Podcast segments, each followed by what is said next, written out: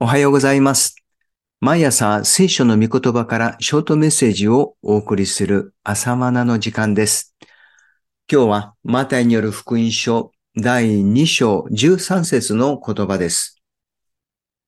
主の使いが夢でヨセフに言った。立ってエジプトに逃げなさい。ヘロデが幼子を探し出して殺そうとしている。主の使いが夢でヨセフに言った。立ってエジプトに逃げなさい。ヘロデが幼子を探し出して殺そうとしている。キリストが王として誕生されたことによって3種類の人が登場しました。1番、東方からの博士たち。何を置いても礼拝するために馳せ参じる人々です。野の羊飼いたちもそうでした。二つ目、ユダヤの聖書学者。彼らはキリストの生誕の地まで知りながらも、何も行動を起こさない無関心派の人々でした。そして3番目、ヘロデ王です。彼は自分以外の王を認めませんでした。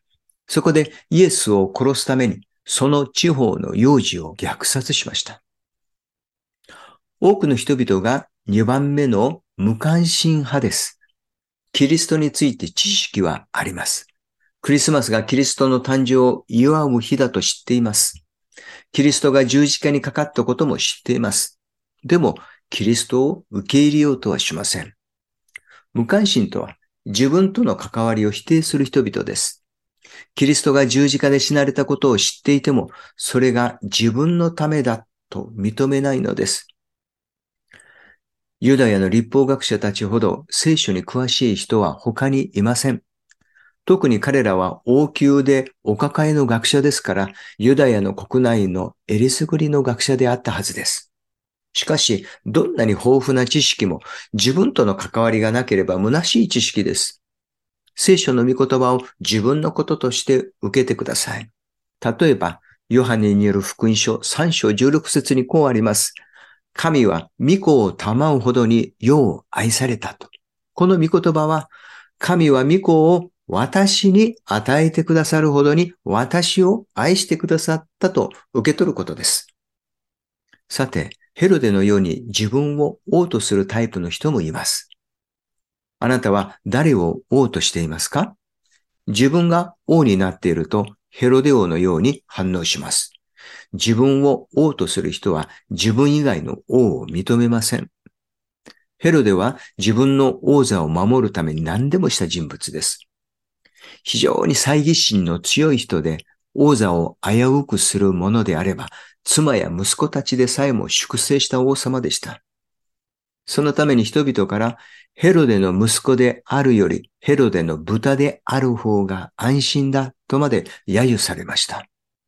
ユダヤ人は立法で禁じられているので豚を食べないから、豚である方が安全だという皮肉です。私たちの心を点検してみましょう。ヘロデ王のようにキリストを殺そうとする心はないでしょうか？あるいは立法学者たちのように無関心の心になっていないでしょうか？結局はそのような心がキリストを十字架につけてしまうのであり、それが私たちの罪です。キリストは神の国の王として降誕されました。キリストを信じるとは、キリストを私の王としてお迎えすることです。人類は歴史の中で様々な王政を体験してきました。王による統治ですね。有能な王の知性は平和をもたらしますが、むしろそのような王は稀で、王政統治による悲惨な歴史が続きました。歴代の王たちも罪人に過ぎませんでした。そこで現代では王政は象徴という形で残っており、民主主義による政治が一般的になりました。その民主主義も汚職と腐敗で至るところにほころびが出てきました。民主主義という名の王も堕落し悪魔に表変します。地上には王にふさわしい人物も王政に代わる制度もないのです。キリストこそ私たちの王となるべきお方です。ルカによる福音書1章32節に、主なる神はイエスに王座をお与えになり、その支配は限りなく続くというふうに神はご計画なさいました。そのような神の御国はキリストを王として受け入れた私たちの中に実現するのです。そんな祝福が皆さんの上にありますように。今日は以上です。それではまた明日の朝マナでお会いしましょう。